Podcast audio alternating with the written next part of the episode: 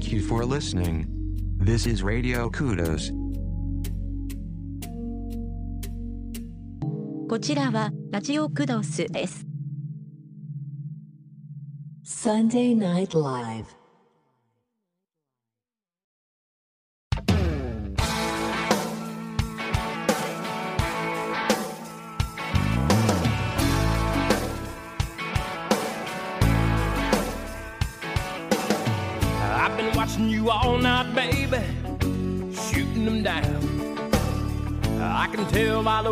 drinking, you gotta have the brokest heart in town. Well, like a local bartender, baby, I can tend to your every need. If Jack and Jim won't get you over him, baby, this one's on me. How about something strong? Not 90 proof, but it's guaranteed to knock you for a loop. I'm not talking about the whiskey woman, talking about love lifelong. How about something strong?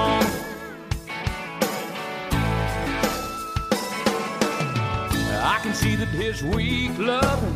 has got you watered down. Well, hush it up, now don't you cry. I got a little something that'll bring you round. I got me a big heart full of what you've been looking for. So open up if you've had enough, baby, we'll let it pour. How about something strong?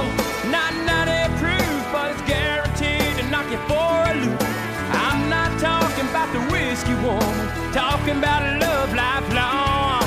How about something strong?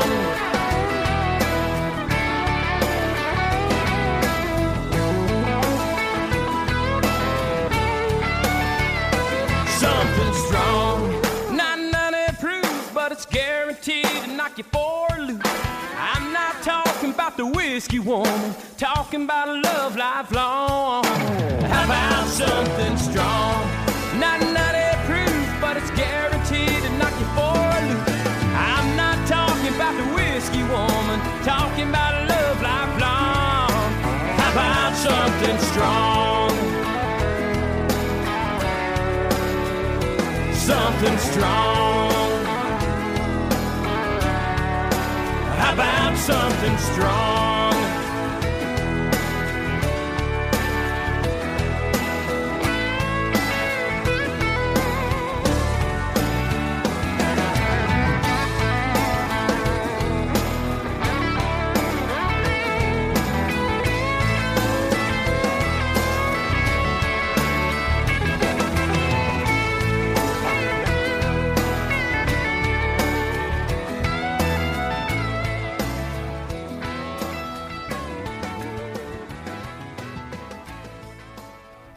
はい、こんにちは。あ、こんにちはじゃない、こんばんは。えー、2週間ぶりとなりました。あサンデーナイトライブの時間がやってまいりました、えー冒頭から咳払いっていうのはどうでしょう。いかがなものかと思いますが。あこんばんは、えー先週はですねちょっと都合が悪くなりまして休養が入りましてですねお休みさせていただきまして。まあそういうこともありまして今週は、えー先週の分も含めてさらに、えーパワーアップすることもなくテンションアップすることもなくボリュームアップすることもなくとりあえずなんだかんだいろいろアップすることが全くない状態で いつもの通り、えー 始まりましたね。えー本日もおー大体 2, 2時間ぐらい、えーちょっと声稼ぎ気味かな、えー大体2時間ぐらいにわたりまして、えーサイド A サイド B と、1時間ずつ区切ってお送りすることになっております。えー本日もですね、えー、ツイッターの方に何ですか？えーっとハッシュタグラジクドカタカナでラジクドという ハッシュタグをつけていただいて、えーツイートしていただきますか、えー ミクセラーのサイトにありますチャット欄に、えーメッセージを書き込んでいただくなりしますとこちらに届きますんで、えーまあ何なりとねご意見ご要望をそれからその どうも今日喉の調子悪いですね。あの何ですか、えー誹謗中傷じゃなくてなんだ？えーまあいろいろありましたらね、えー、何でもかんでも ツイッターの方にツイートしていただくか、えー、チャット欄に書き込んでいただくかなりしますとまあ別にいいことはないと思いますけど まあねあの番組の方で、えー、ご紹介させていただくことになると思いますのでよろしくお願いいたします。さて恒例の冒頭恒例のですねコーナー、えー、今日は何の日 から始めたと思いますね。えー、今日は2016年4月10日、えー、本日は女性の日かっこ婦人の日だそうですね、えー、労働省現在の厚生労働省が1949年に婦人の日として、えー、制定したと、えー、1988年じゃなくて98年に 女性の日に名前を改めて、えー、女性週間というのが、まあ、今日から始まっったらしいですね。今日、えー、女性週間1日目が今日だったということだご いうことだございますじゃなくて。大丈夫か？えっとそれからですね、えー、婦人参政記念日、えー、も本日らしいですね、えー、1946年えー、と言いますか第二次大戦終戦の翌年ですね。1946年のこの日、えー、なんだ？戦後初の総選挙で初めて婦人参政権が行使され39人の女性代議士が誕生したと、えー、それから交通事故死ゼロを目指す日。目指す日っていうのもまたこれ微妙なあれですね、まあ、目指すのは別にあの365日年間通じて目指した方がいいんでしょうけどね。えー、日本政府が生活安心プロジェクトの一環として2008年平成20年から実施。2月20日と春秋の全国交通安全運動の期間中の4月10日9月30日がまあこの交通事故死ゼロを目指す日というふうになっているようでございます。どう喉の調子悪いさっきまで全然そんなことなかったんですけど急にね喉が になっちゃいましてね。何でしょうねこれね。2週間ぶりでちょっと緊張していて、えー、喉の辺りがこうググッとこうねググッとこう緊張状態にあるのかもしれませんね。そんなね別に2週間ぶりだからってね緊張するほどのことではないですね、えー、で今日は駅弁の日でもあるようですが日本鉄道構内営業中央会というところが、えー、1993年に制定したと。えー、4月では駅弁の需要拡大が見込まれる行楽シーズンでありあ4月はってことですね。4月は、えー、駅弁の需要拡大が見込まれる行楽シーズンであり、えー、弁当の「等」から10日。でさらに4と10を合成すると「弁」これはえっ、とね漢数字ではなくえー、何数字っていうの？三葉数字っていうんですかね4っていう字と漢字の10っていう字を合成すると弁に見える弁当の弁に見える見えますか？ちょっと分からないどういうふうに合成するんでしょうね。えー、でまあその弁に見えることから今日になったと。えー、駅弁が日本で初めて売り出されたのは1885年。明治18年7月16日であるが7月は、えー、季節柄弁当が傷みやすいため、えー、4月に記念日が制定されたと。なるほどね。で、建具の日、えー、も今日ですね、えー、日本建具組合連合会が1985年に制定、えー、例によってこれも語呂合わせですね、え4月10日「よ」と「と」で「えー、よいと」「よいと」ってちょっとこれ音声コンテンツで使え伝えにくいですね「よいと」の「と」は「と」戸を閉めるとかね「戸を開ける」の「と」ですね。うん、良いとっていうことで4月10日と。建具建具っていうのはこれよく使う言葉ですけど建具っていうのはどっからどこまでが建具なんでしょうかね。建具職人とかねよく聞きますけど具体的に何を作る人が建具職人何が建具なのかちょっといまいち僕よく分かってない、えーそしてインテリアを考える日。何でもありますね。もう何でもありですね。日本インテリアファブリックス協会が制定、えー4月は入学入社新学期など新しいことが始まる月であることから、えー10日は住と等が同音であることから住っていうのは住む住まう住む住宅の住ですね。で等う数字の等ですね。1、えー、等ですよ。まあ10と10が、えー同音であることからもう分かりにくいわ、えーそしてヨットの日。もうねこのヨットの日なんていうのはもう分かりやすすぎて説明するのも嫌ですが 例によって、えー語呂合わせですね。ヤマハ発動機が制定したそうです。今日はヨットの日、えーそして教科書の日でもあるようですが、えー教科書協会が制定「えーよ」とで、えー良い図書。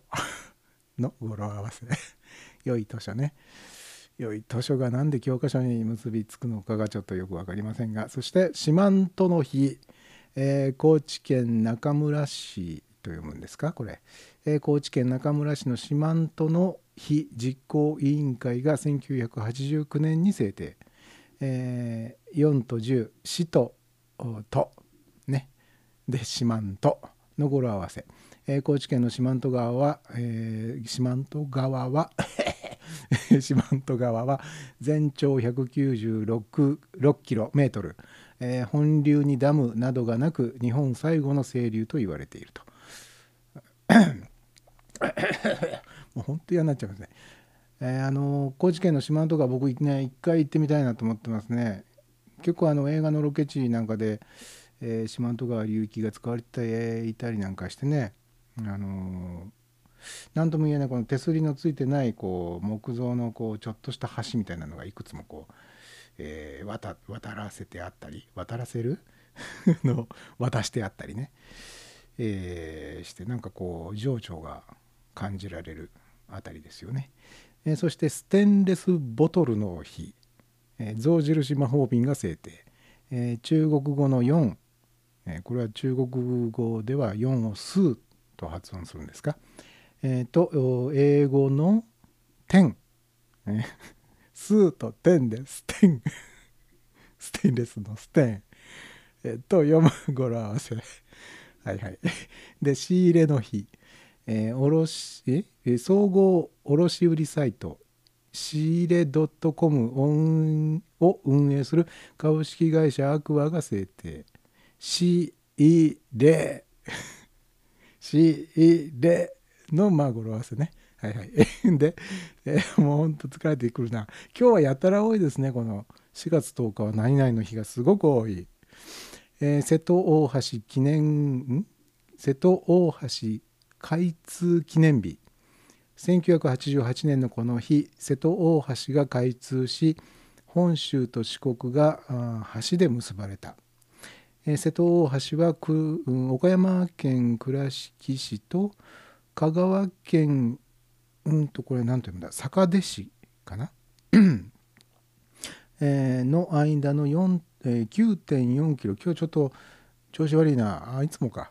えーの間の9.4キロの海峡部を結ぶ橋で道路鉄道併用の6つの橋から構成されている。なるほどね。瀬戸大橋が開通したのが今日でしたが。あのー僕この日のことはね意外とあのー覚えてますね。当時あのーえー何でしたか。えっとね僕サラリーマンやっていて。でお昼に、えー近くのね喫茶軽食のお店にランチを食べに行ってでランチ食べてる時にそのお店に、えーあったテレビで、えーお昼のワイドショー的なやつをやっていてそこでね見たんですよ。なぜか覚えてますね。ああ瀬戸大橋開通したのかみたいなね。で多分ねその時僕が食べてたのはねえロースハム定食というそのお店ならではの。ちょっとあのなんだろうなロースハムとせキャベツの千切りとお味噌汁とご飯っていうねちょっとこれシンプルすぎないかっていうような定食があったんですよそのお店にね。で普通にねあの日替わり定食でねちゃんとした ちゃんとしたっていうと失礼かもしれないけどちゃんと普通の定食が出る日もあるんだけれども時々このロースハム定食が日替わりランチだったりするんですよね。ちょっといくらなんでもこれ手がかかってないだろうっていうハムは別にそのまま置いこうねこう皿の上に乗っかってるだけなんで ちょっとこれはって思うんだけどなぜかねそのお店で食べるロースハムのそのロースハム定食が意外と美味しいんだな。なんで美味しいんだろう普通なのにっていうそのそういう思い出とともに瀬戸大橋が開通したっていうね思い出が僕の中ではセットになっている。ですね、えーそんなわけで今日は本当あの記念日の多い日でしたね。4月10日っていうのは、えーちょっとびっくりしました。えーとというわけでチャット欄ご紹介しましょうか。ズン吉さんの方からこんばんは。チルニーさんからこんばんは。声がシベリアンハスキーですね。えー声声がシベリアンハスキーあハスキーね。あわかります、えーシベリアンハスキーの声はちょっと僕聞いたことなかったんでどういう声かなってちょっと思っちゃいましたけども、えー声がハスキー。えそうですね。ちょっとね今日はねでねさらにはね今日あのーあれなんですよ、うんと珍しくねマイクにねカバーをつけてるんですよ。あのー 大阪で買ってきたねえっと34年前かな34年前に大阪に行った時にお土産で買ってきた、えー食い倒れ太郎のキャラクターのあプリンだ。プリンプリン。でそのプリンにはね食い倒れ太郎のあの帽子とかがおまけでついてくるっていうね、えー多分ね新大阪の駅かどっかのキオスク的なところで買ってきたんだと思うんですけど、あのーその食い倒れ太郎のね帽子がねこのさ、えー、と円錐形のねであのトリコロールカラーで、えー赤と白のしましまがこう斜めに入っていてで一番てっぺんのところにこうボンボンがついてるっていうね。あのおなじみの食い倒れ太郎のあの帽子。それをねうちのダイナミックマイクの先端にこうカポッとこうかぶせてあの普段はねあのマイクにほこりが積もったりしないように、えーいつも食い倒れ太郎のこの帽子はマイクにかぶせてあるんですけど今日はかぶせたまま喋ってますなんとなくあのブレスがね、えー今までの放送を聞いてくださってれば分かると思う思うんですけど時々あの僕があの爆笑したりとかすると自分の吐息がですねマイクにバフってかかることがあったんですね。で本当ならばあのポップガードっていうやつあのよくあのシンガーの人がレコーディングの時にね、えーマイクの手前自分自分の口とマイクの間に、えー最近はいろんな形のものとかいろんな材質のものがありますけどまあ有名なところでは丸いね、えー刺繍をこう作る刺繍を編むみたいな編むとは言わないか刺繍作る時に円形のこの布を挟むこう輪っかあるじゃないですか。でそこの輪っかのところに布ではなくてストッキングみたいなのがこうバッと貼ってあるみたいなそういうのをこうマイクと口の間に置いて、えー歌を歌うと。でまああのラジオのパーソナリティの方なんかも、えーよくねそういうの使ってらっしゃいますけど まあ要するに自分のそのバウっていうこの、えー吐息がですね、えーマイクに直接かからないようにするためのガードのことをポップガードって言うんですけどあまあ、ポップガードの代わりにこの食い倒れ太郎の帽子を、えーマイクに今かぶせています。まもしかしたらこの帽子越しに僕のバフバフっていうのがもうすでに入ってるかもしれないんですけどね、えーなのでもしかしたらいつもよりも少し声がくぐもった感じになってるかな。それほど違いはないですかね。まあ、よくわかんないですけど。まああの不明瞭にもしなってるようで聞きづらいぞと、えーその帽子脱げというご要望がありましたらすぐに脱が脱がしますんで、えー教えてください。えーで、えー千尋さんの方から「こんばんは」えーずんきさんの方から「今日はたけのこ掘りで疲れているので寝落ちするかもです」たけのこ掘り春ですね。わかりました。寝落ちどうぞ。あのご遠慮なく。寝落ちしてください。あの寝落ちしちゃった後の分はまあアーカイブでね聞いていただけることになってますんでね。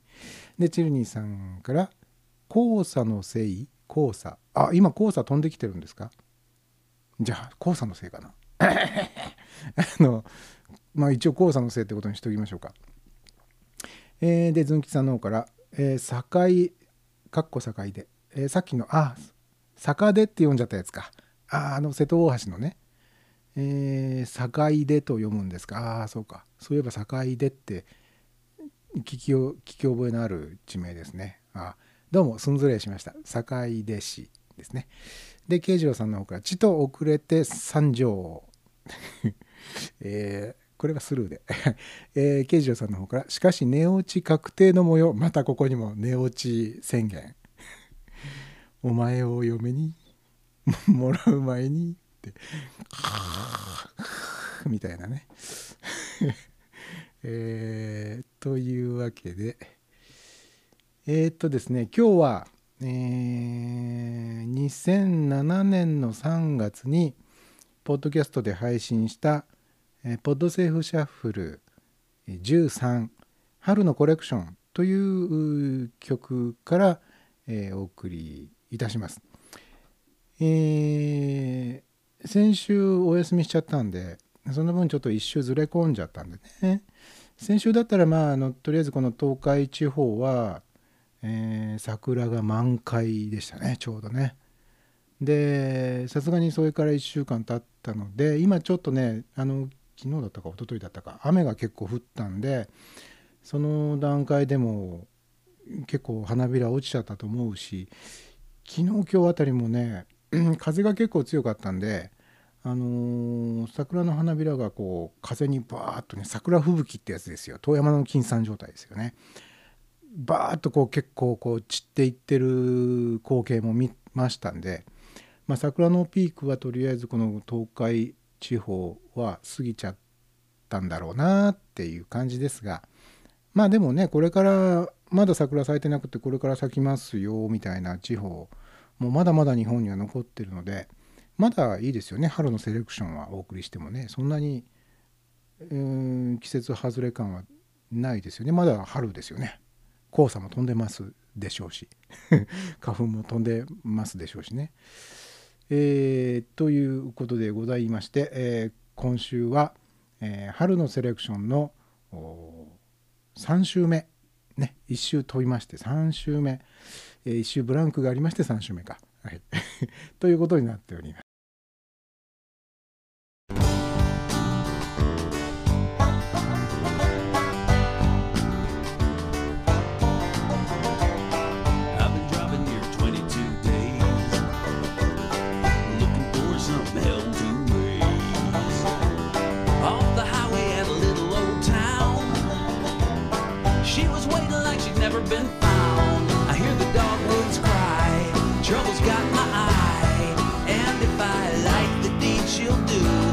Might end before I'm through. Gotta work on keeping all your tools sharp. Never know when your forehead's marked. Listen carefully to what I'm gonna say. There's a right one and there's a wrong way. Keep your winding down. I know you get around, and your last breath could be here soon. So just whistle a happy tune, and I'll be back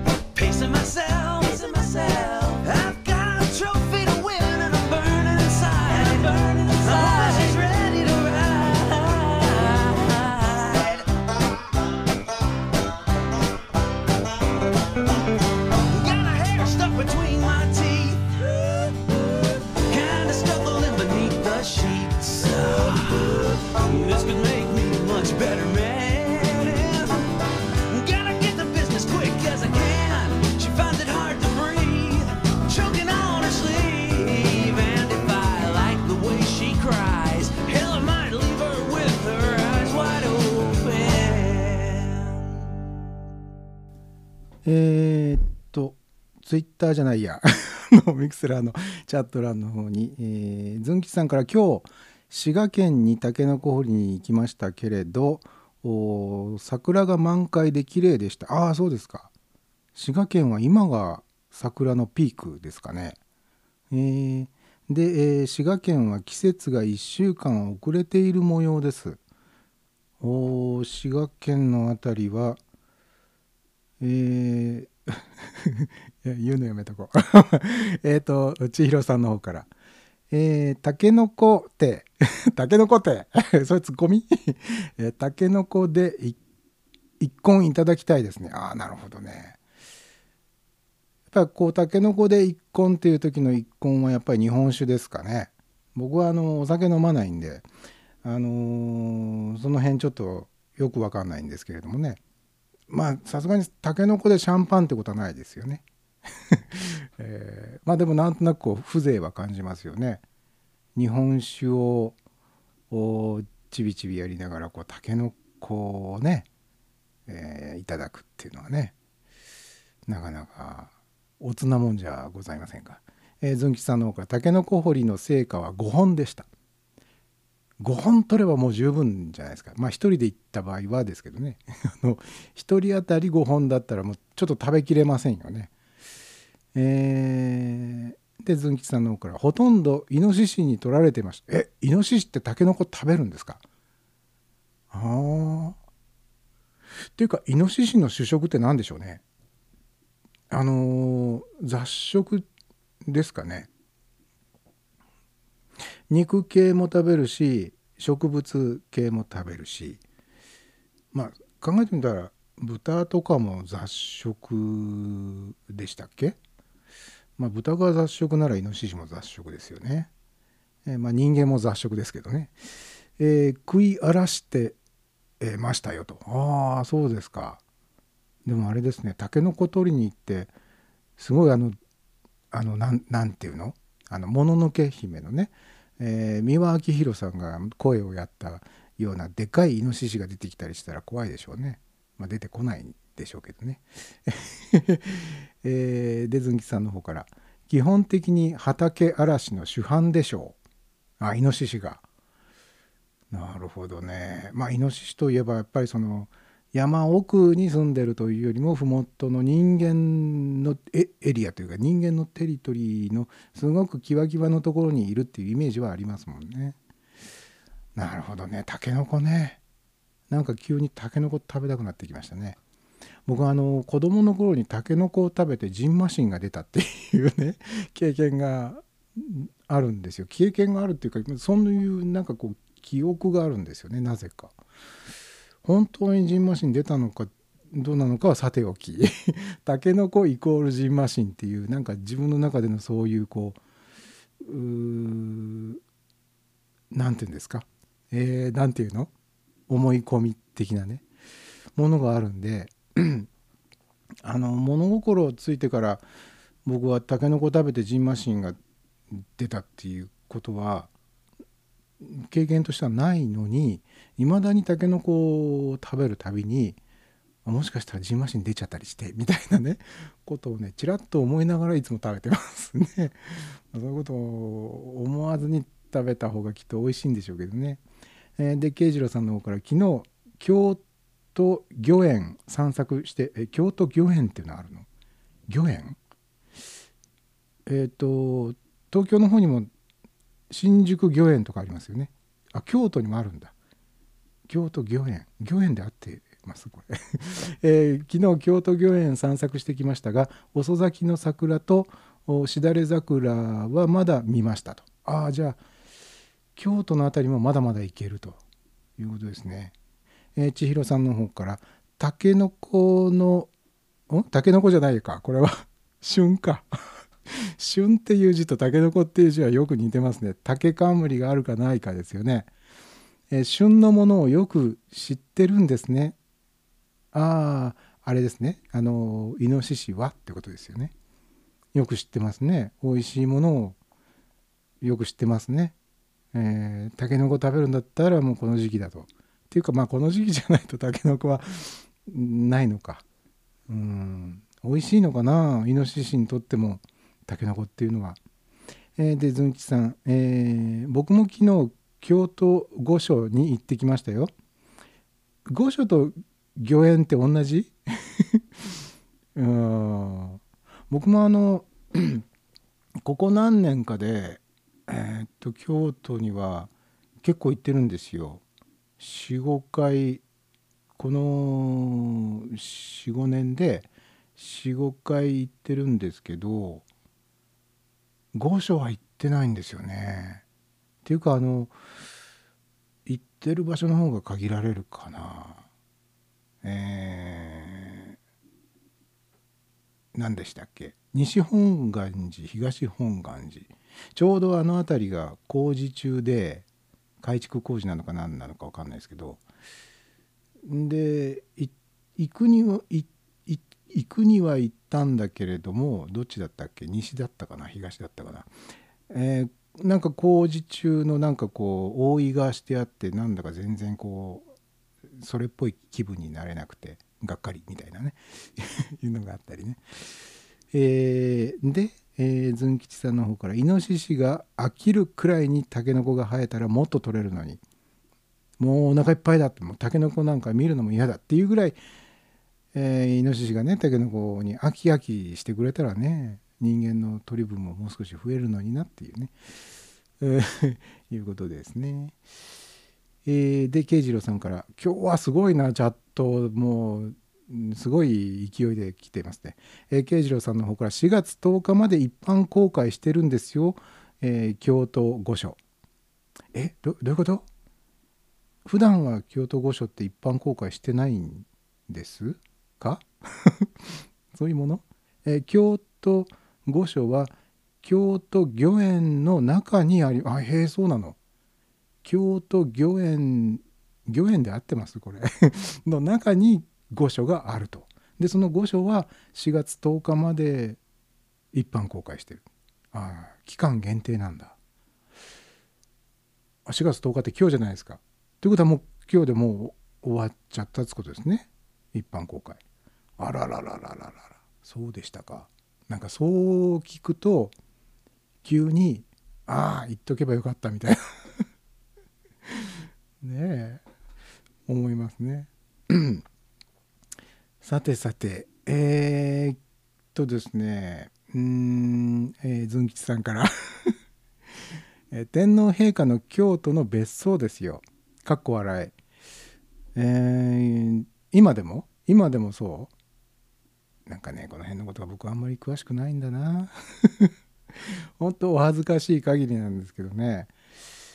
うん日本史とか世界史とかね本当に僕よくわかんないんですよね。であの今年の NHK の大河ドラマが「真田丸」ですよね。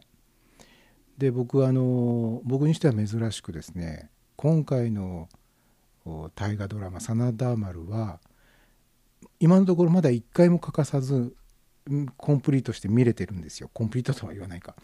見てるんですよねで結構今までの戦国もののドラマとちょっと違うこう切り口というか違う角度で描いてるんでああ面白いなとか思って。でまあ脚本も三谷幸喜さんだし。で三谷幸喜さんの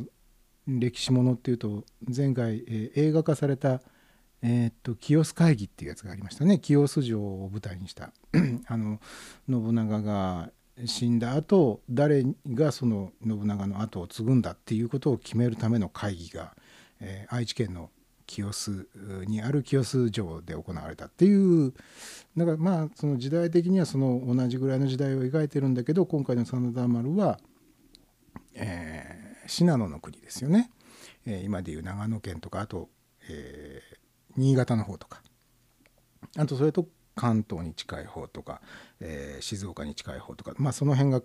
メインとなって今までは描かれてきたんだけど、えー今週の真田 真田丸からは、まあ、いよいよその舞台を大阪に移すと。えー来週あたりからもう本格的にね秀吉と、えー真田家と、あとあの人誰だっけ、えー、兜に「愛」っていう字の、えー昔妻夫木聡さんが、大河でやったね「天地人」でしたっけ。えーっと直江兼続だ。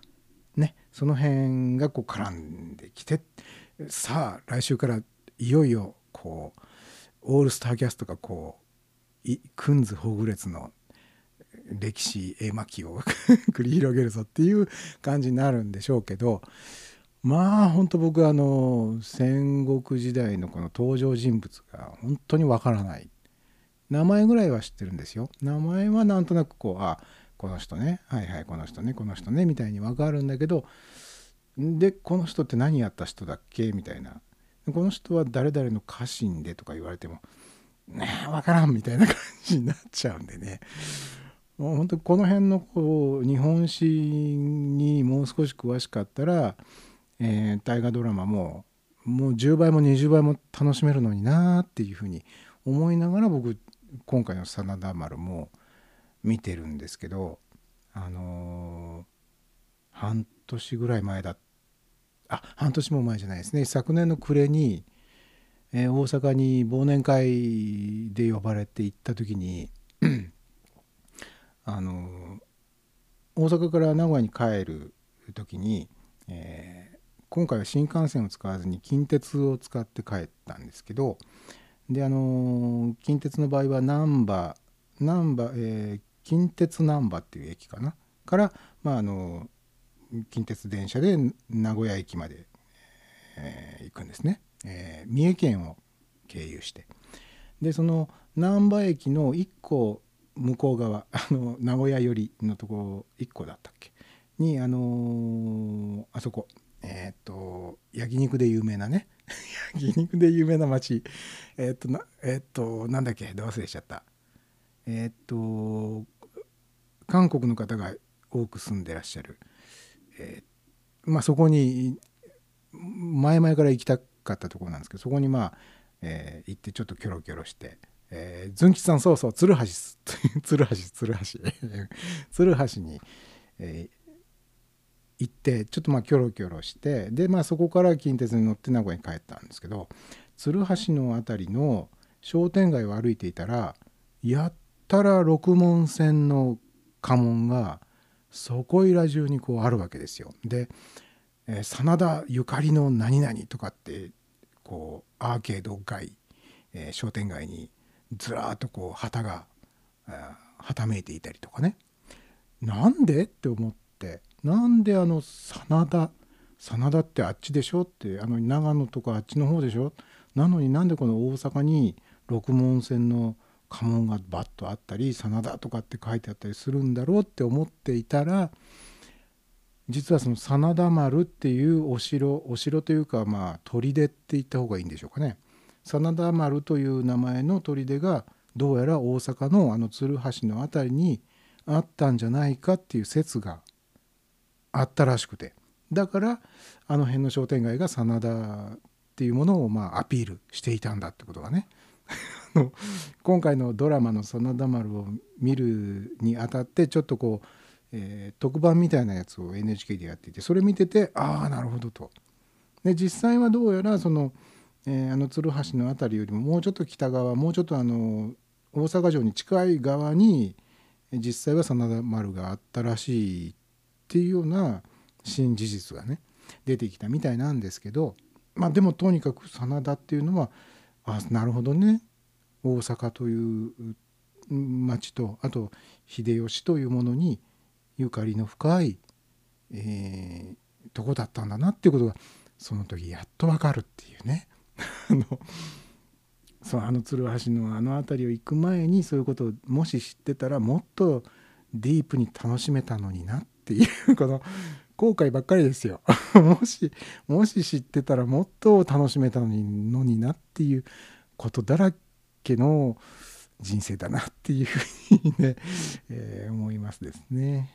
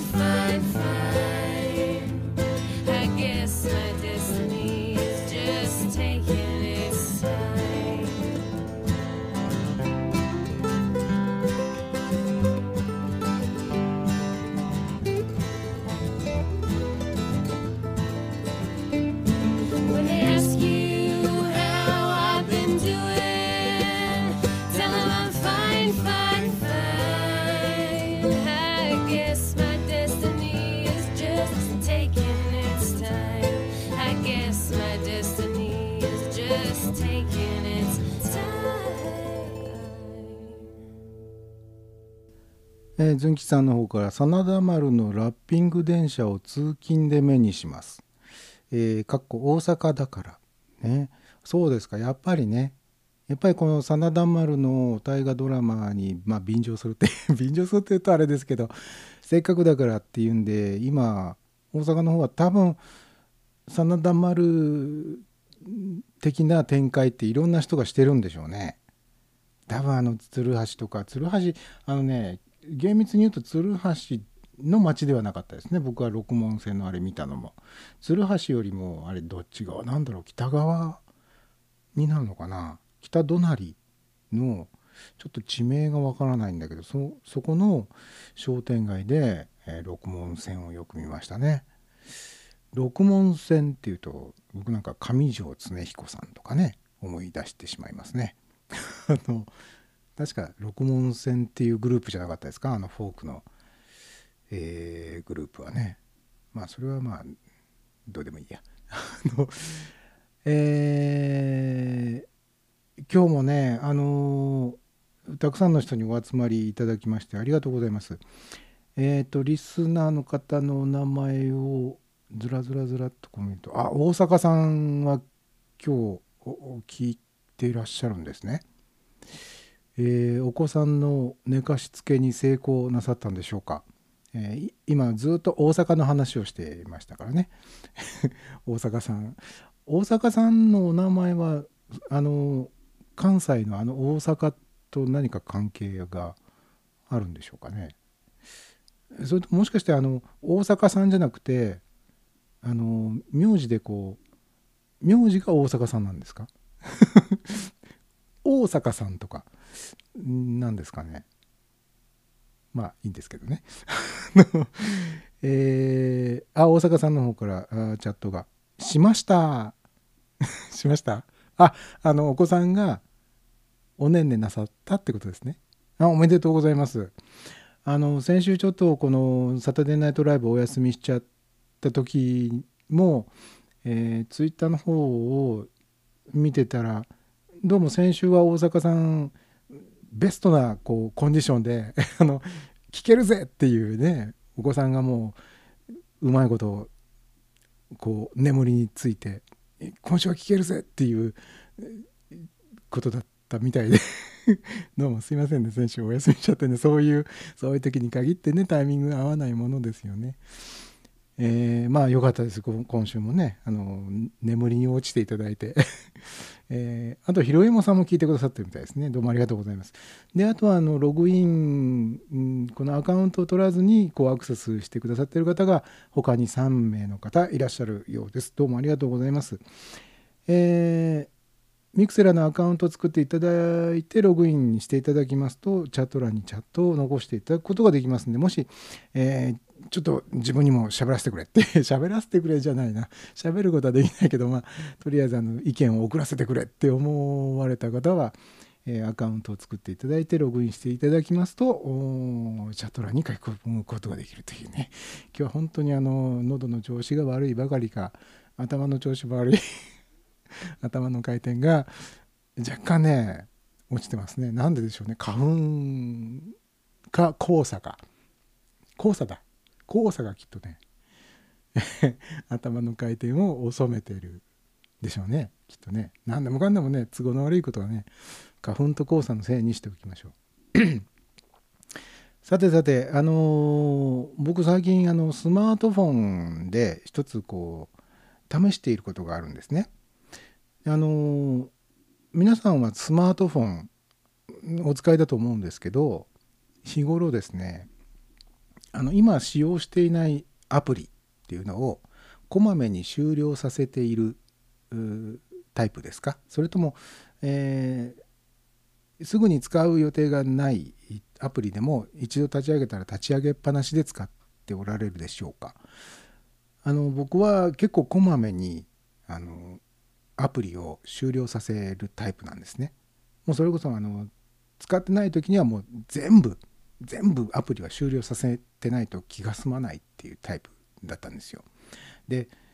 そうすることでバッテリーの持ちも良くなるしあのあらぬトラブルも引き起こしにくいだろうと思い込んでいたんですが実はそうではないらしいぞっていう記事を読んだんですよ。えーこれはワイヤードの記事ですね。iPhone、Android ともにスマートフォンの使ってないアプリをその都度終了させたところでそれはバッテリー消費の軽減にはつながらないと。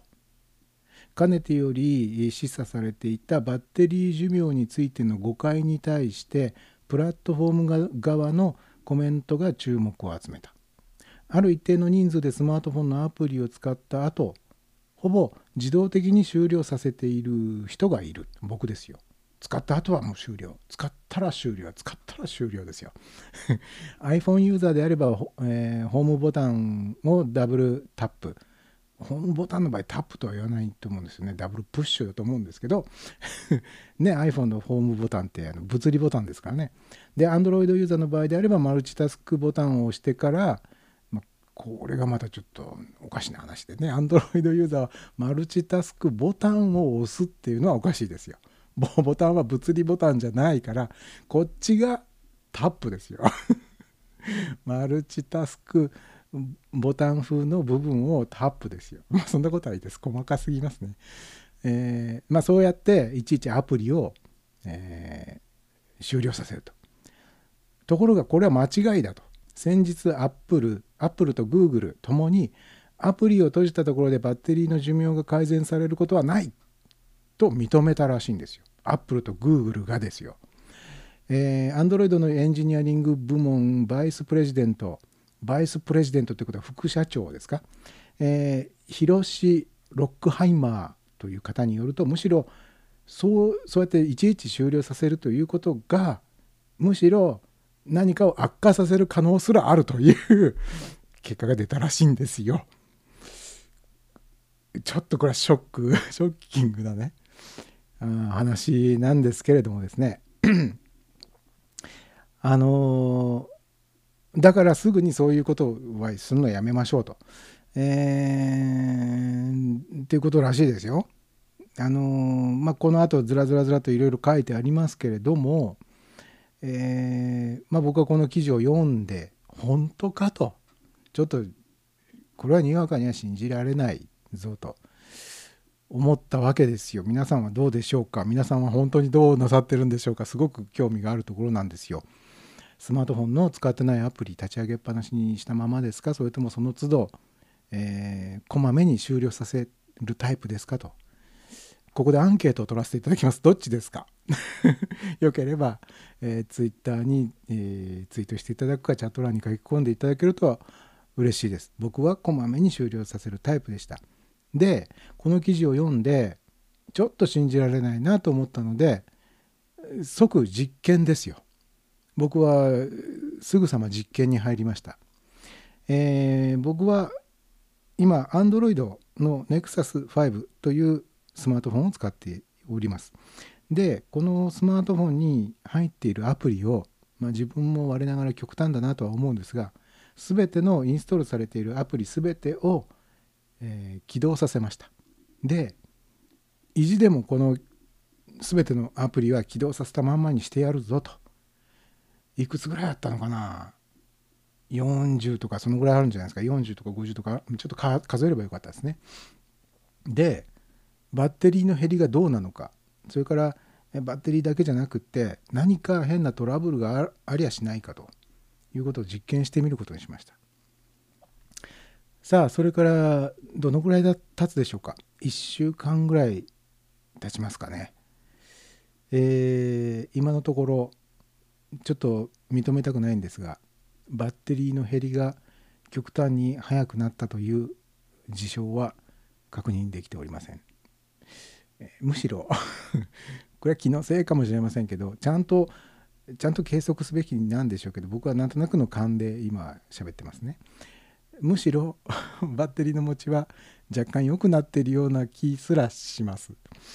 えーでこれといったトラブルも起きておりません、えーまあ、自分がこうやって実験した結果そういう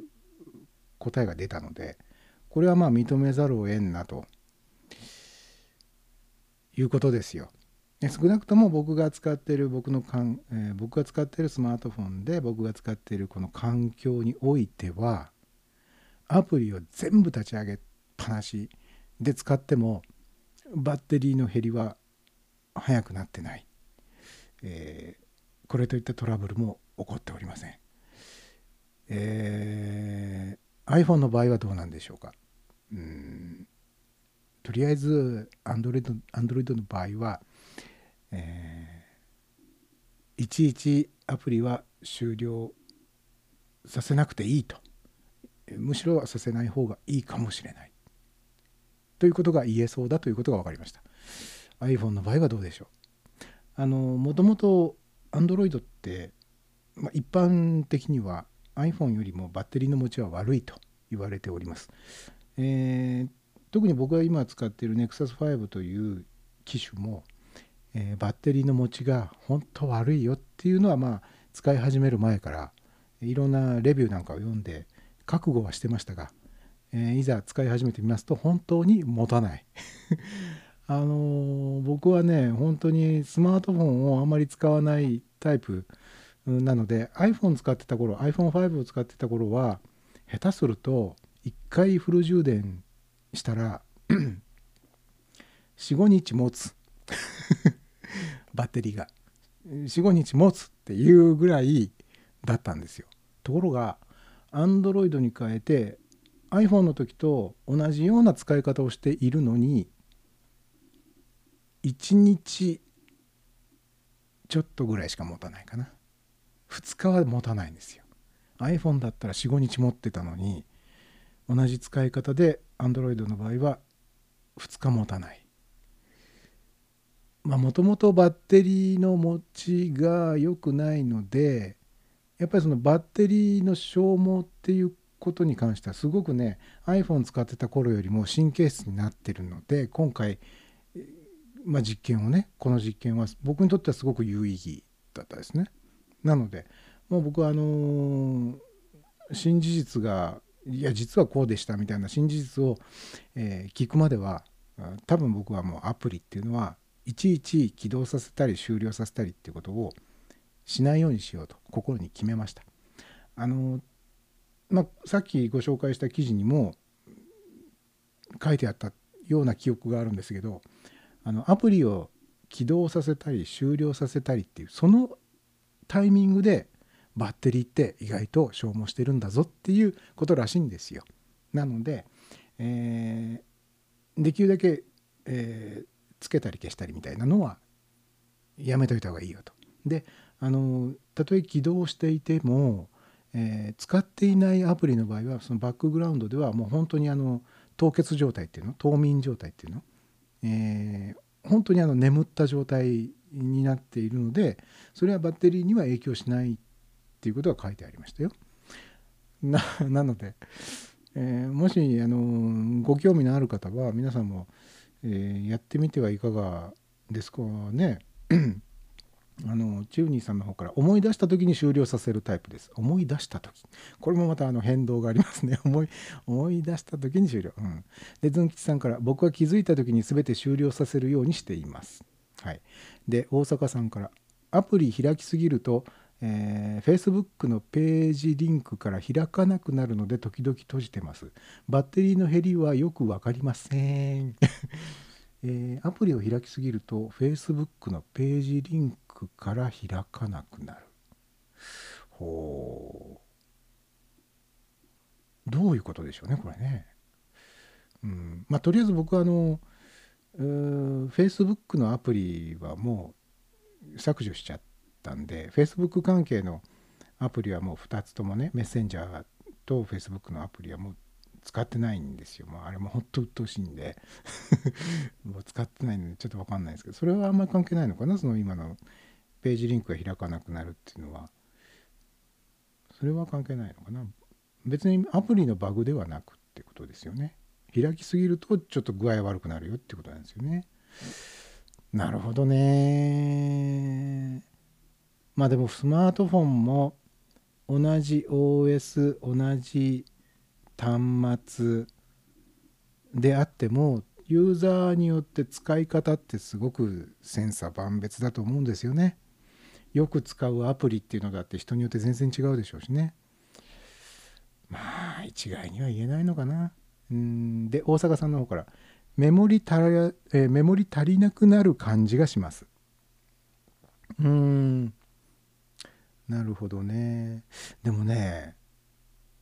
意外とねそ、まあ、全てが何かこうタスクを実行中であればメモリが分取られちゃうと思うんですけど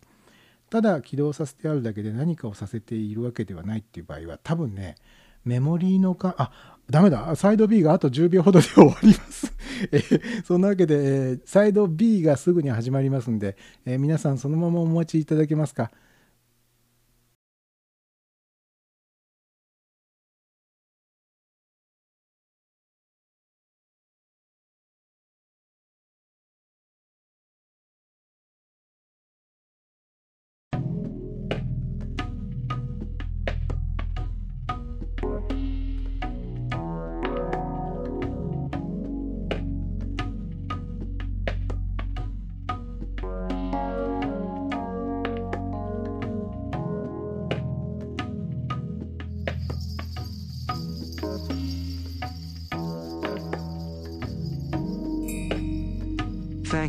Listening.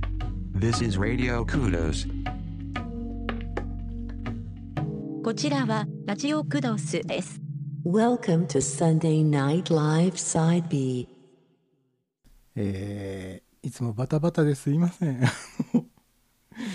ほんとびっくりしましたよ今ねあの目の前にねアプリのこうカウントダウンがねあと何分何秒配信できますよってカウントダウンがね表示されるんですけどちらっと見たらあと10何秒とかってね 出ててええと思ってびっくりしましたよ。えーそんなわけでサイド B が始まりました、えーサンデーナイトライブあと1時間やらせていただきますので、えーぜひともお付き合い、えーできる方はお付き合いよろしくお願いいたします、えー今のところおーずん吉さんはまだ寝落ちなさってないようですね。えー、慶次郎さんはどうでしょうか？まだ起きてらっしゃるでしょうか？で何の話をしてましたかね？えーっとあ大阪さんがチャットでね、えーちょっと遡りますね、えー名字が大阪です。ああそうなんですか。大阪さんという名字名字じゃない名字なんですか、えー半分くらいは大阪と書いてよこすけど訂正するのが面倒で放置しています。あ坂の字が違うんだ。大阪の坂あの地名の大阪は阪神の阪ですもんね。ところがこの大阪さんの坂という字は上り坂下り坂の坂なんですね。なるほど。そうでしたか。謎が解けましたよ。大阪さんは大阪さんだったと。いうことが分かりました。これはじゃあイントネーション的には大阪さんでいいんですかね。大阪さんなんでしょうかね。これはちょっとチャットでは伝えにくいでしょうね。あじゃあ、えー大阪を A としましょうか。で大阪を B としましょうか、えー大阪さんは A でしょうか B でしょうか。大阪さんでしょうか大阪さんでしょうか。お答えください。どっちでもいいんですけどね。僕はあの今まで大阪さん大阪さんってお呼びしてるので今更大阪ですって言われても、えー多分ね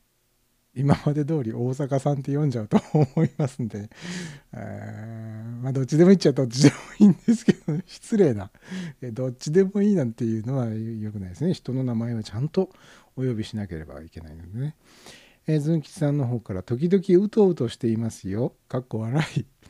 えーこの眠りに落ちそうで落ちないってこの境目にいる時っていうのが何とも言えずこういいですよね。うんまあいいのか悪いのかちょっと分かんないけどなんかこう絵も言われぬ感じですよね。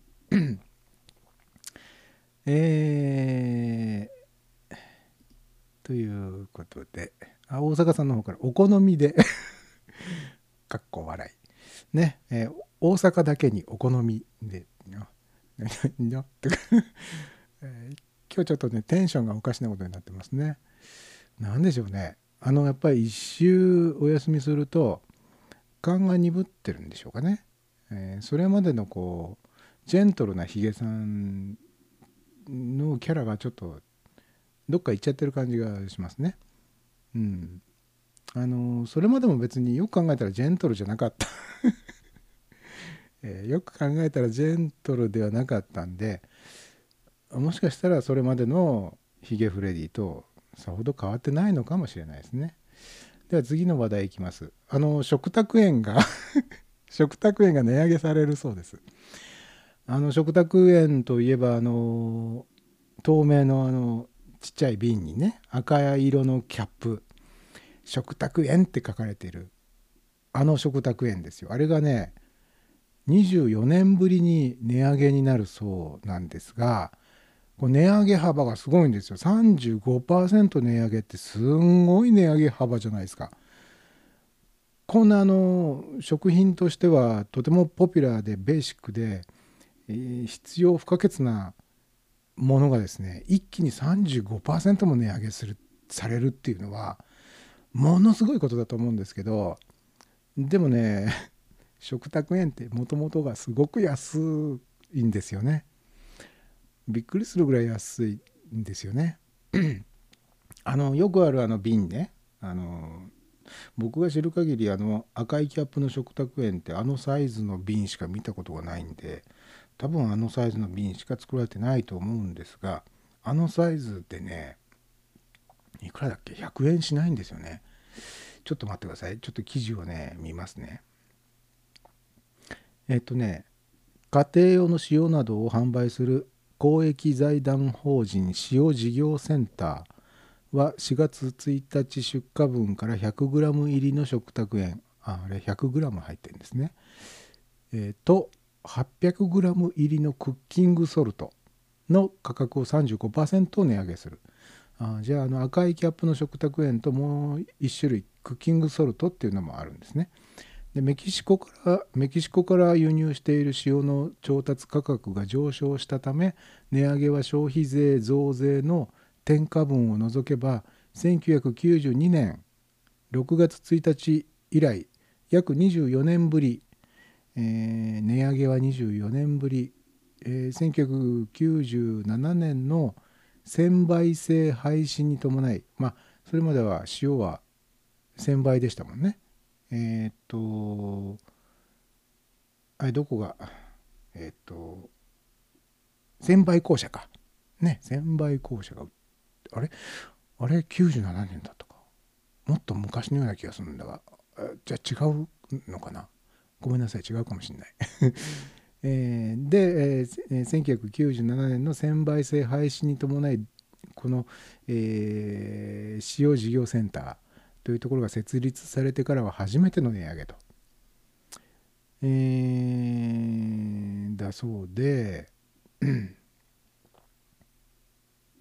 もともとの価格がですね、えーあの赤いキャップの食卓園もともと68円だったものが、うんまあ、35%値上げとは言っても100円切ると91円、ね、68円だったものが91円まあ確かに68円だったと思うと91円は高いけれどもでもまだ安い気がするなさすが生活必需品の使用そんなに高い値段で売るわけにはいきませんもんね。ということだそうですよ。なのでもうすでに、えー今、えー販売されている店頭で売られているものはもうすでに値上がり後ということですよね。もう値上がりになってから10日ぐらい経ってるってことですもんね。うーん。でえーっとね。あでってことはないか。だそうですよ。えーまああまり興味ないですか？僕あのちょうどねこの前えーっとスーパーでねこの赤いキャップの食卓園を買ったんですね。でそれまでねあのちょっとあの体にいい系の塩があるじゃないですか。あの甘塩とかねその岩塩とかね、えー博多の塩とかねいろいろあるじゃないですか。そういうのちょっと高いんですけどそういうのをずっとあのなんだかんだでいろいろ使ってきててであのねやっぱりあの赤いキャップの食卓園だなっていうところに僕行き着いたなっていう実感があったんですね最近。なんだかんだ言ってあのうん確かに一番その一般的なね量産されてる安っぽい感じのなんていうんですかねちょっとこう角の立った感じの塩ですよねあれ。いわゆる上品な塩っていうのはこうまろやかだったりちょっと甘みがあったりとかでまあ作り方がオーガニックであったりとかまあいろいろな理由で価格が高かったりするんですけどあの赤いキャップの食卓園がなんだかんだ言って自分には合ってるよと思ってついこの前あの赤いキャップの食卓園をかなり意識して買ったんですよ。で意識して買った時にあれ？この塩こんなに安かったっけ？っって思ったとこだったんでえ30何パーセントも一気に値上げになりますよって聞いた時にはドヒャーと思ったわけですよ。いくらなんでもそれはすごい値上げだねって思ったんですよね。皆さんはあんまり塩にこだわりはないんでしょうかね。うん、ずん吉さん紙パックの食卓園詰め替え用詰め替え用が実家にあったような気が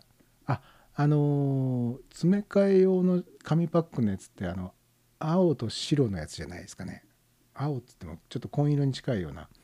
青と白のパッケージの塩がね確かありましたよね。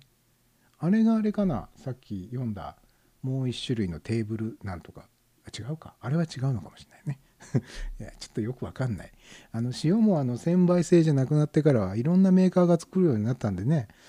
もうほんといろんなものがありますよ。ほんといろんな種類の塩が出てるんで。もうどれ使ったらいいかもうわかんないですもんね、えーで千尋さんから生活必需品 必需品じゃない必需必需よ必需品ガリガリ君も値上げですね。あそうなんですか。でもガリガリ君はあの生活必需品ではない。いや千尋さんにとってはそうかもしれないけど、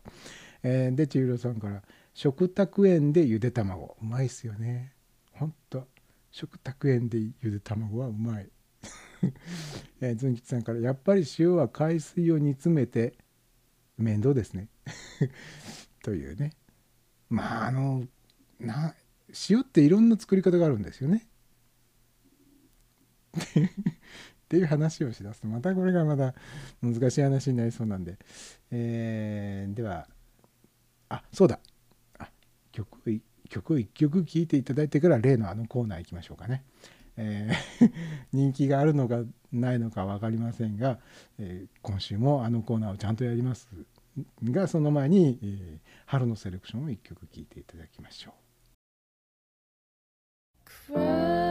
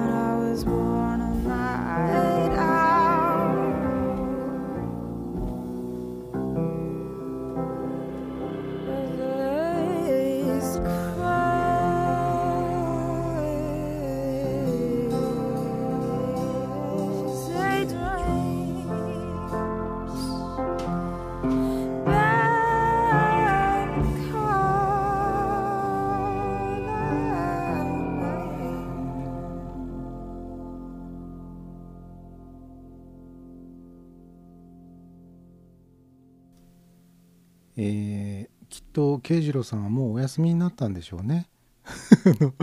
昨日京都に行ってらしたってことですからね。もうお疲れでしょうねきっとね。えー確か慶次郎さん1ヶ月前とかそのぐらいにも一度京都に出張で行かれていたようですがどういうお仕事をされてるんですかね。あの海外にもよく出張なさるみたいだしなんかいいなあ。いいいい良くもないのか。仕事で行くのとプライベートで行くのではやっぱり違いますからね。でもなんかこう仕事にかこつけてて かこつけてって言うと聞こえが悪いけどなんかいろんなところに行けるっていうのもまあいいなあなんてね僕も出張はしたい。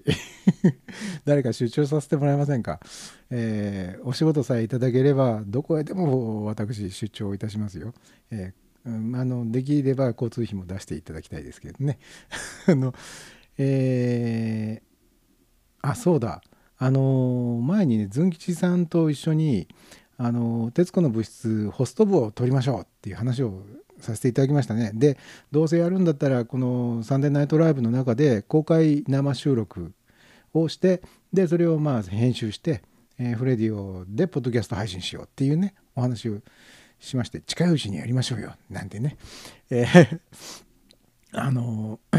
えーうかつにうかつにもじゃないやあの、えー言っちゃいましたけどなかなかねこれがね、えー父として、えー計画が進んでおりませんで、えーもうちょっと待っていただけますか？あのなかなかねこうテクニカルなこう超えなきゃいけないハードルを超えるための努力をする余裕がなかなかないというね、えー状況にございますのでもうしばらく待ってください。すいません。というわけでお待たせいたしました。今週も始まりました「悪いのは君じゃない」のコーナーでございます。えーまあ、このコーナーの趣旨を説明するとちょっと長くなっちゃうので、えーなんかねこのコーナーをすごく簡単に短く手っ取り早く説明できるキャッチコピーというかキャッチフレーズがあるといいなって思ってるんですけどこれもなかなかねこれだっていうキャッチコピーがなかなか見つからないんですよね。例えばあのタモリクラブの中に「空耳アワー」っていうコーナーがありますよね。今でもあるのかな。最近タモリクラブ見てないんでちょっと分かんないですけど、えー誰が言ったか知らないが言われてみれば確かに聞こえる。空耳アワーの時間がやってまいりましたっていうね。それっぽい感じで「悪いのは君じゃない」をできれば10秒ぐらいで 説明できるような短いフレーズがあると便利だなっていうふうに思っててるんですけどね。なんかいい感じの紹介のこうキャッチコピーないですかね。あったら教えてください。というわけで、えー 悪いのは君じゃない、えーまあ一見うん稚拙な曲とかね。あとあのちょっと笑っちゃうような、えー曲にこう聞こえるんだけど実は奥が深かったりするんじゃない？っていう笑っちゃいけないよこの曲を聴いて。って、えー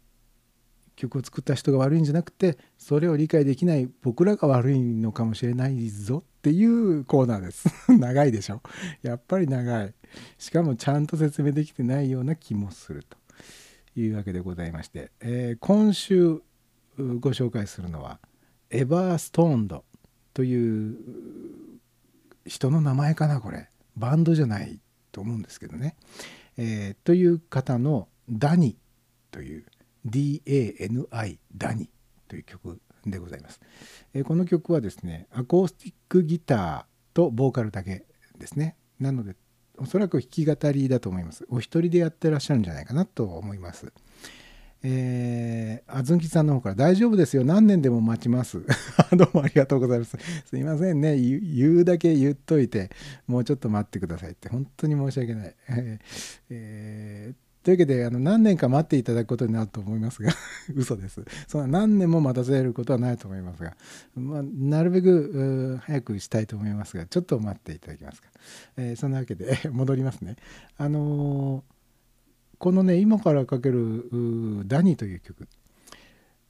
ギターのね アコースティックギターのこのストローク。ジャンジャカジャンジャカジャンジャカジャンっていう感じのね。ストロークのこの不安定な感じと あのボーカルのこの不安定な感じが何とも言えずねこのね何て言うんでしょうね。音楽の中にこういろんなこうブラックホールを仕込んでいくみたいなねそこにこうグーッとこう吸い込まれていきそうな 4次元に吸い込まれていきそうな気分にちょっとなっておおっといけないみたいなあっちの世界に行ってしまわないように足を踏ん張らねばみたいについ思わせてしまうような、えー深淵なる世界にいざなわれる曲でございます。本当か？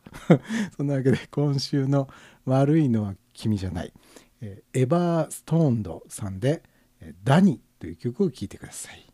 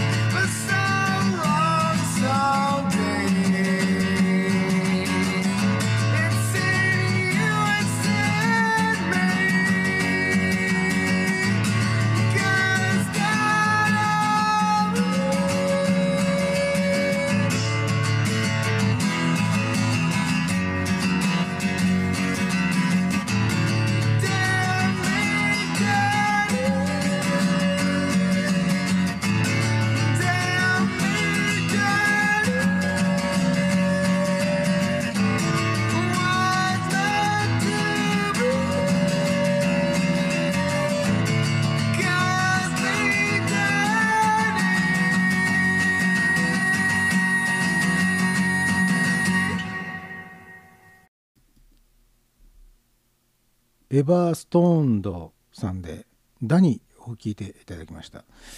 えー本日の「悪いのは君じゃない」えーも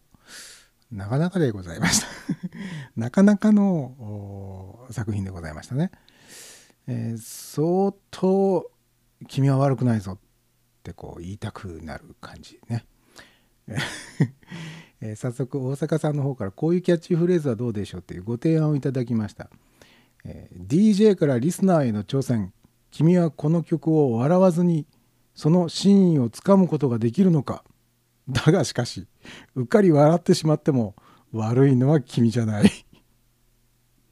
てな感じですかね。今夜も爆笑です。あーなるほどね。もうちょっと短くできませんかね。注文の多い、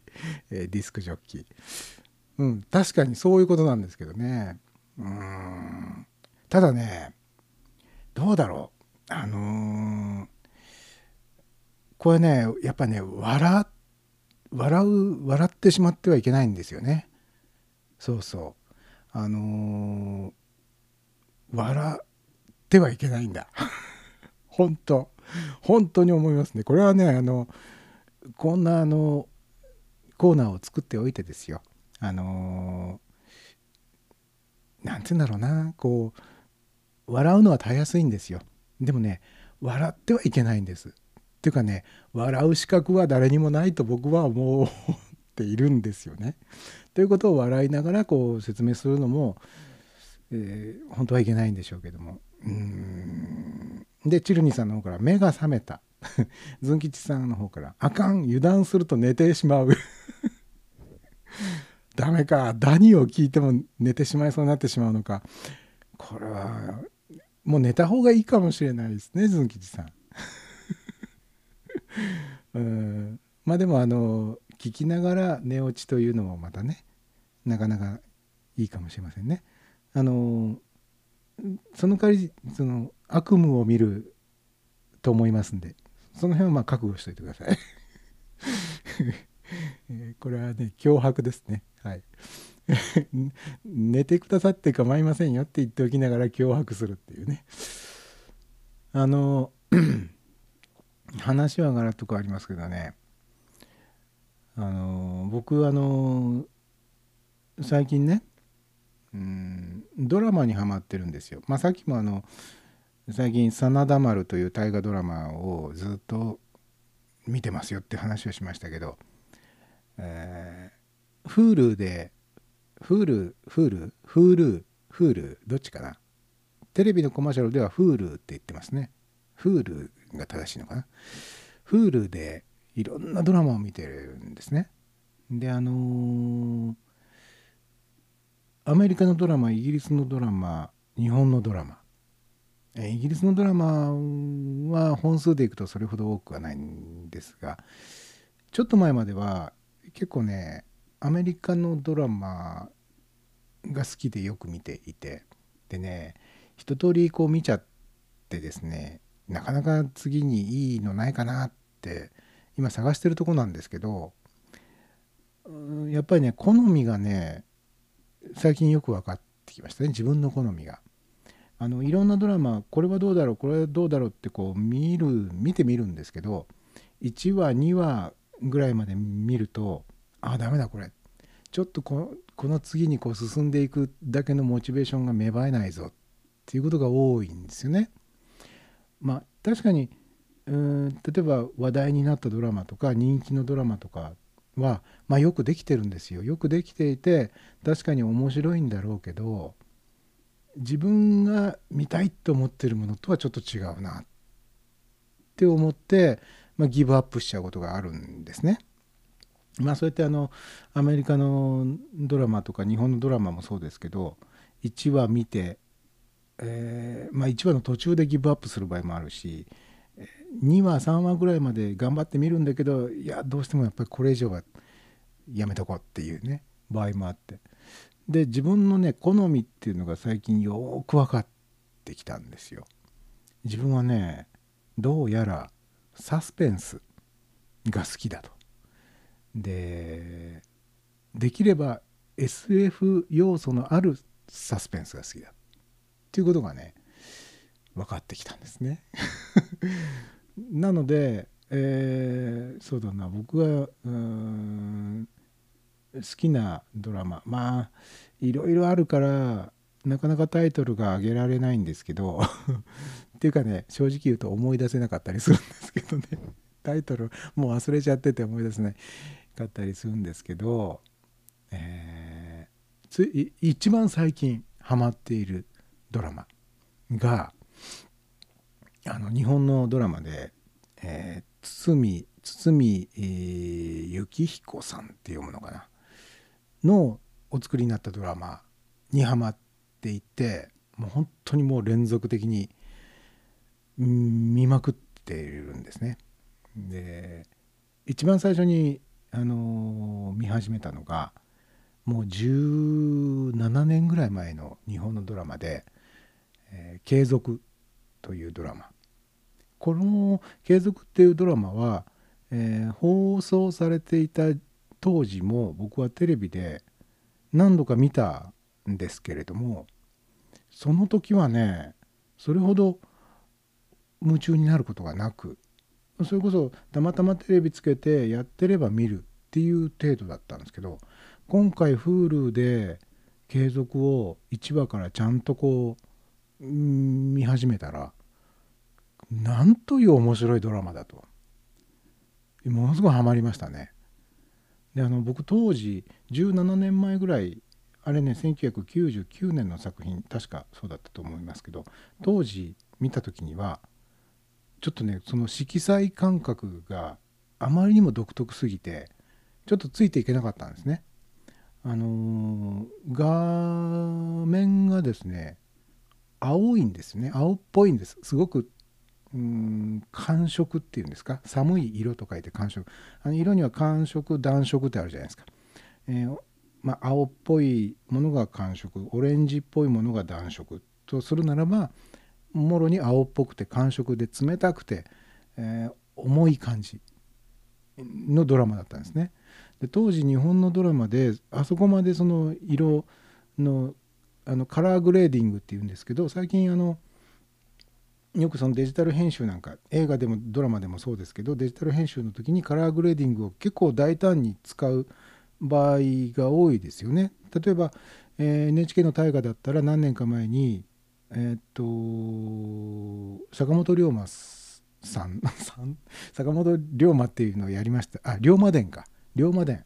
えーっと福福福島信春さん。あれ？違うな。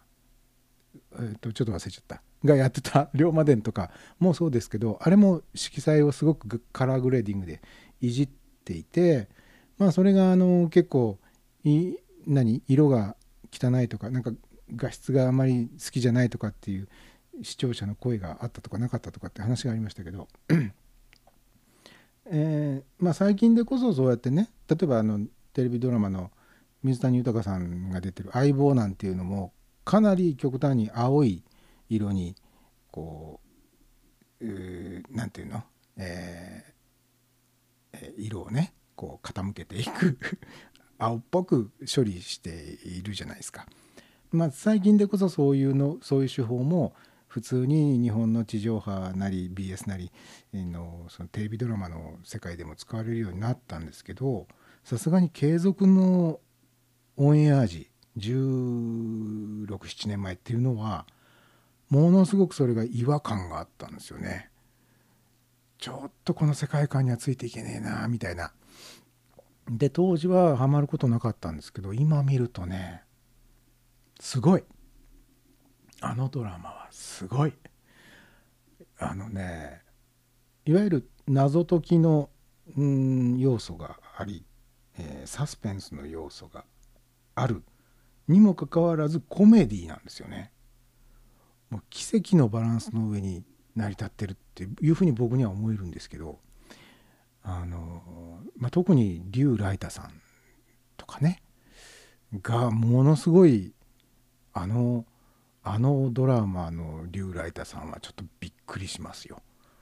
ゴリセンゴリセンじゃないゴリさんがそんなこと言っちゃうみたいな ね親父ギャグ的なこととかっていうのがあって。だからそのサスペンスとか謎解き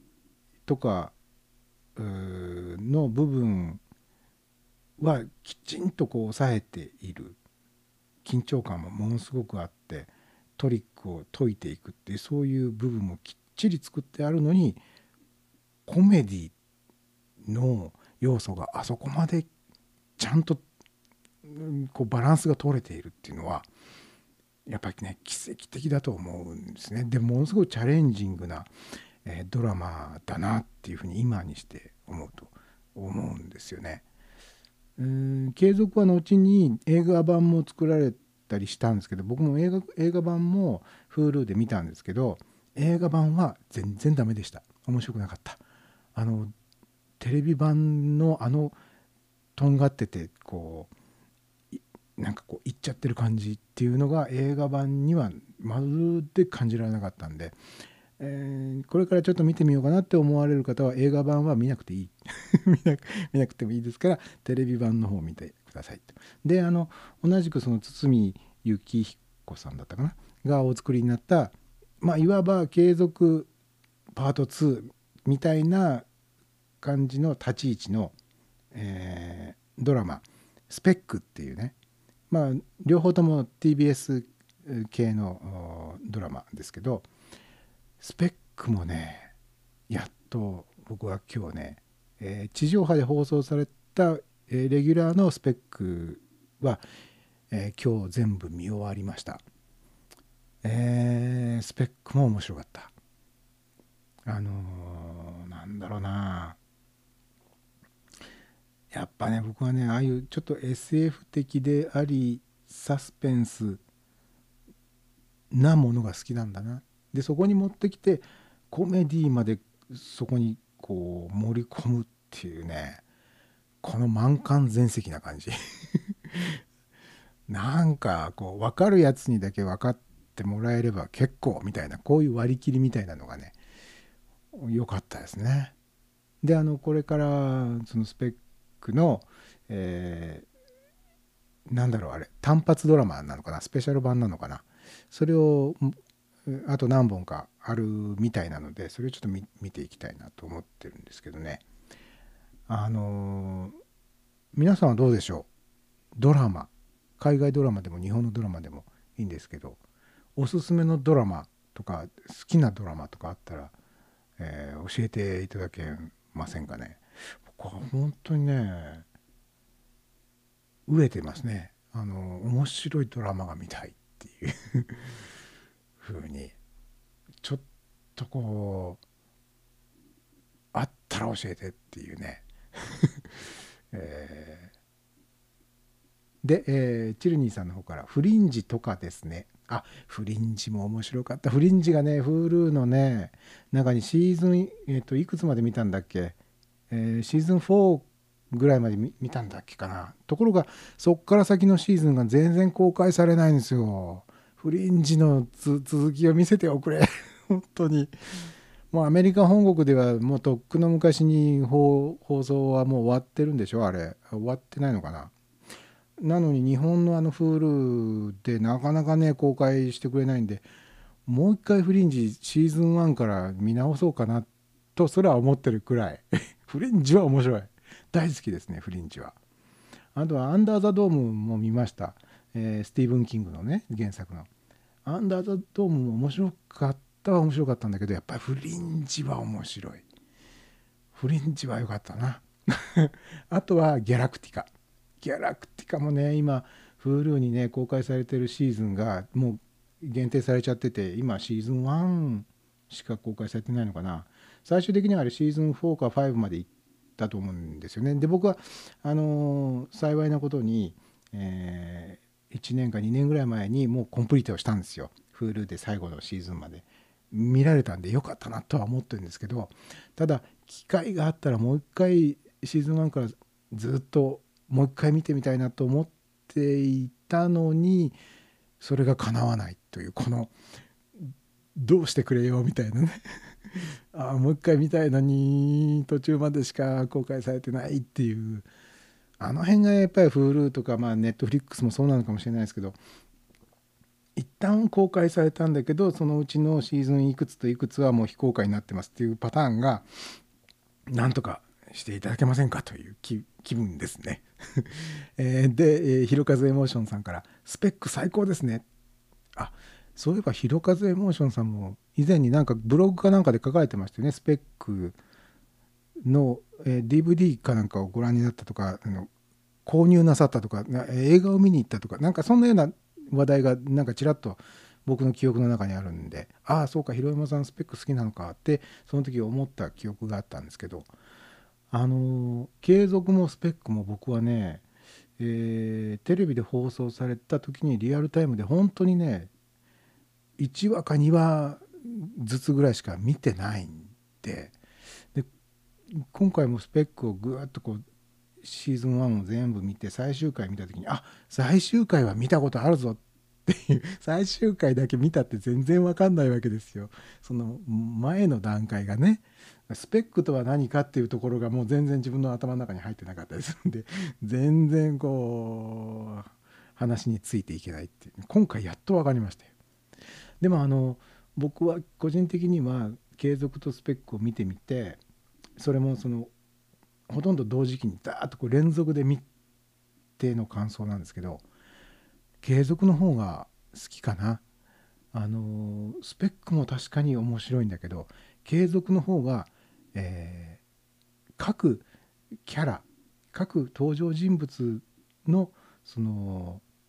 担当している笑いとしての役割分担のバランスが良かった気がするんですよね。やっぱりあとキャスティングまあでもね今回のねスペックもね加瀬亮さんという役者さんは僕ももともとすごく気になってた役者さんで、えーあの伊坂幸太郎さん原作の映画のえっ、となんていうえっ、となんだっけえっ、とね兄弟のね物語ですよ。これもちょっと超能力絡みなんだけど。えっ、となんだっけかな。なんだっけ。えっ、とえっ、とね。アヒルとカモのコインロッカーではない。えっとえっ、とね。重力ピエロだ。ああチルニーさんが今 ちょうどちょうど入力された、え重力ピエロ。はい。これで加瀬亮さんを初めて認識したのかな。かもしれない。あとあのね三木聡さんのねえーっとねえーっとジャニーズの人が主人公のね映画としては全然面白くなかったんだけど えっとあ忘れちゃった。あれにもね加瀬亮さん出ててねなかなかいい味出してたんですよ、えーホームセンターの従業員かなんかの役でね。まああのえーっとねえーえーっとねまあいいや加瀬亮さんのことはいいや。で、えー、広山さんから「継続はゴロンボが最高でした」ゴロンボ僕あの野口五郎さんですよね。あのね継続の中でのあの野口五郎さんはちょっと怖かったですね。怖かったっていうかあそういう風になったのかと。あのこのどんでん返しに次ぐどんでん返しってね。なるほど。野口五郎がそのポジションにこう来るわけねっていう。あまりまだ見てない人がいらっしゃるでしょうからあんまりこの辺はね言わない方がいいのかもしれないけど。あでチルニーさんから「それでも僕はやってない」とかも加瀬亮さん？あうん確かそうです。僕あのウィキペディアでね調べたんですよ加瀬亮さん。それでも僕はやってないもそうですね。えーっとねあのねまだ思い出そうとしている。えーああれも好き。あのねこれも三木聡さんの映画でねあのーえーっとねあの人 あの人が主主役でねあの女性のねえーっとねあれ？なんだっけ？えーっとねああすごい気になる。ちょっと調べていい？あのねえーっと加瀬亮の、えー、み三木聡でね調べるとですねうん早く早く早く早くえっ、とねあインスタント沼です。インスタント沼の風量もいいです。あのね髪の毛立ててねパンクもうパンク野郎のガスっていう男をねガスですよ。水道ガス電気のガス。ガスっていう役をやってるカセリオがまたこれがねいいんですよ。インスタント沼は作品としても面白かった。のでこれはおすすめ。え ちょっとね変なところで時間すごく今取ってる気がしないでもない。えーチルニーさんから気になる気になる。うん。なんだろう。何が気になるんだろう。うん。まあとにかくねえーアメリカにしても日本にしても面白いドラマっていうのはあるんですねと思う反面自分が本当にこうのめり込めるようようなのめり込めるドラマって意外と少ないねっていうね。でねこの前ね、えートム・ハンクスとスティーブン・スピルバーグが共同プロデュースしたアメリカのテレビドラマ、えーこれもね結構古いんですよ。もう十何年前。15年ぐらい前のアメリカのテレビドラマでバンド・オブ・ブラザーズズズはバンド・オブ・ブラザーだったかな？バンド・オブ・ブラザーズだったかな？とにかくあの第二次大戦のノルマンディー上陸のあたりを描いた、えー、本当硬派なもうドキュメンタリーに近いようなノンフィクションほぼノンフィクションの、えードラマを見たんです。これはね全10話ぐらいだったんですけどまあちょっとね途中から見るのが辛い感じがしましたね。あのノンフィクションでドキュメンタリーっぽいんでこう別にドラマチックなことが起こらないんですよ。淡々と、えーそのアメリカの空挺師団ですね。空挺師団のパラシュート部隊のある一師団の人たちチームを、えー中心に描かれてるんですけど、まあ、あのノルマンディーでこうイギリスから飛び立ったアメリカのパラシュート部隊がフランスに、えーのパラシュートでパーッと降りてきて敵はもう、えーフランスを占拠しているドイツ軍ですよね。でそうもう四面楚歌みたいな状態からこう突破していってで、まあ、最終的にはこうどんどんドイツの方に近づいていって戦いを続けながら近づいていって最終的には、えー第二次大戦の終戦を迎えて、えーヒトラーが、えー拳銃で自殺をして、まあ、そのドイツが、まあえー西側諸国によってこうこうなんつうの、えー解放されていくみたいなねそういう中でこうアウシュビッツもそれまでは全然西側諸国知らなかったんだけど終戦後に実はこんなひどいことがみたいなまあそういうようなことがあってみたいなドラマなんで見ていてははは面白いっていうところは一箇所もないんですよ。だけどねあのあのすごいリアリティっていうのがねちょっとびっくりしましたね。あのドラマのね、えー冒頭の部分に実際にそのアメリカの、空挺師団のそのなんとか中隊 E 中隊だったかな？E 中隊の生き残りの人たちがその番組の冒頭毎回毎回証言する、うん映像が入るんですね。あの時私はこうだったああだったっていうな。でそれがほぼほとんど同じその名前で登場人物が出てくるんですよ。実際の人と同じ名前。で登場してくるんですね役者さんが演じて。なのでああこれ作り物じゃないんだっていうこの重みというのかな。であと僕はあの戦争もので初めてあのドラマで初めてそういう表現を見たんですけどあのピストルとかでこう撃たれるその何何十メートル何百メートルか先から自分に向かって、まあ、ライフルとか拳銃とかでバンバンバンバン撃ってくるんですけどその弾が自分の近くをピュッとこう通り過ぎる時の音っていうのがヒュンみたいなシュンみたいな、えー時にはもっとピュンみたいな音をね立てながら弾が自分の後ろにシューンと飛んでいく。それは確かにそれはそうでしょうねと。あんなその銃弾が自分の近くをピュンと飛んでったらそれは音も出るでしょうとでも僕それまでその映画とかドラマで自分の近くを弾がピュッと通り抜けていく時に音が出るっていう表現をした作品を見たことがなかったんでちょっとびっくりしたんですよ。あと映像的にもあの夜夜のシーンだと銃弾がピュンとこう飛んでいく時に光を放つんですよね。まあ、実際そうなるのかそうじゃなくて、まあ、演出なのかその辺はちょっと分かんないんですけどでも多分リアルを求めてそういうふうに作ったんだろうから音もその光もきっと聞こえるし見えるんだろうなってものすごくおっとろしいなって思ったわけですよ。ただパンパンパンパンっていう音が聞こえてああ当たったとか当たらなかったじゃなくって今自分の近くを通っていったっていうね 銃弾が通っていったっていうのをこう視覚と聴覚で確認できちゃうんだって思うこの恐怖ですよね。あれを見た時には本当戦争戦場は怖いわと思いましたね。だからあのあの表現の仕方が大げさなものじゃなくて実際もああいう風なだとしたらあこれから作られるこれから作られるっつってまあその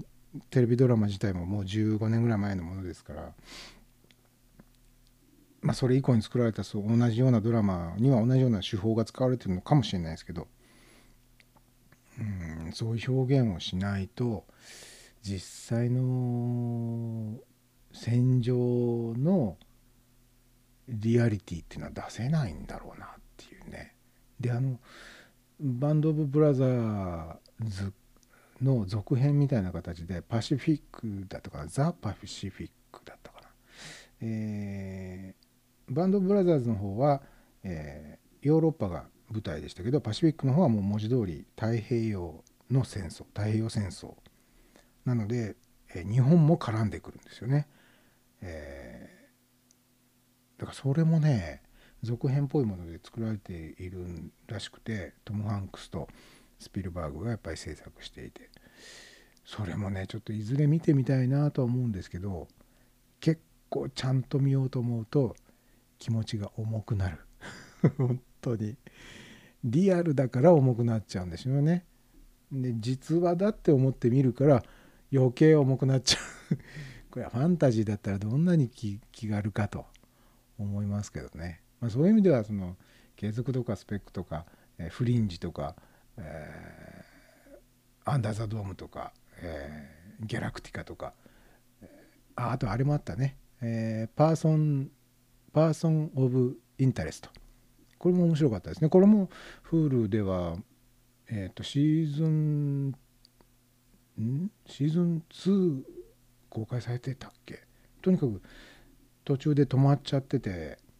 早くしておくれよっていうね待ってるんだからさっていう状態がずっと続いてますんで。